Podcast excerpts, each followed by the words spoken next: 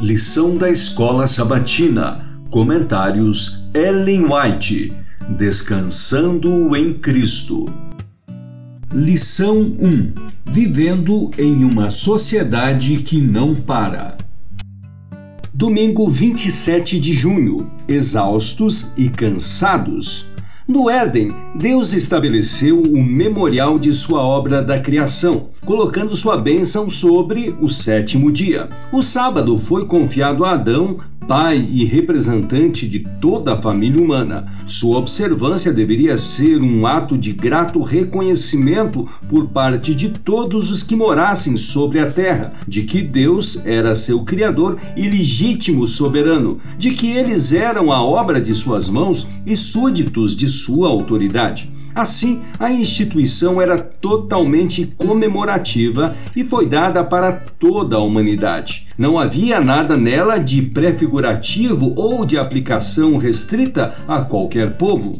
Deus viu que um repouso era essencial para o homem, mesmo no paraíso. Ele necessitava deixar de lado seus próprios interesses e ocupações durante um dia dos sete, para que pudesse, de modo mais amplo, contemplar as obras de Deus e meditar em seu poder e bondade. Necessitava de um sábado para, de maneira mais vívida, fazê-lo lembrar-se de Deus e para despertar-lhe gratidão, visto que tudo tudo quanto desfrutava e possuía viera das bondosas mãos do Criador. Patriarcas e Profetas, páginas 48 e 49. A cada momento somos mantidos pelo cuidado de Deus e sustentados pelo seu poder. Ele enche a nossa mesa de alimento, dá-nos sono pacífico e refrigerador. Semanalmente nos traz o sábado, a fim de que possamos descansar de nossos trabalhos seculares e adorá-lo em sua própria casa.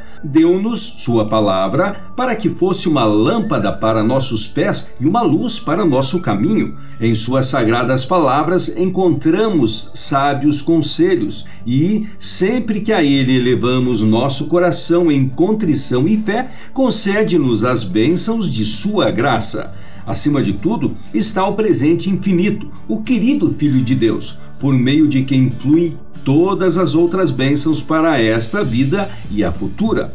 Conselhos sobre mordomia, página 18. Às vezes, é o excesso de trabalho que causa a perda do domínio próprio, mas o Senhor não obriga nunca a ações apressadas, complicadas. Há muitos que juntam para si fardos que o misericordioso Pai Celeste não colocou sobre eles, deveres que ele nunca designou que fossem por eles executados se seguem desordenadamente. Deus deseja que reconheçamos que não glorificamos seu nome quando assumimos tantos encargos que ficamos sobrecarregados e tornando-nos esgotados emocional e mentalmente. Nos enfadamos, nos irritamos e brigamos. Devemos assumir somente as responsabilidades que o Senhor nos dá, confiando nele, e conservar assim o coração puro, terno e compassivo.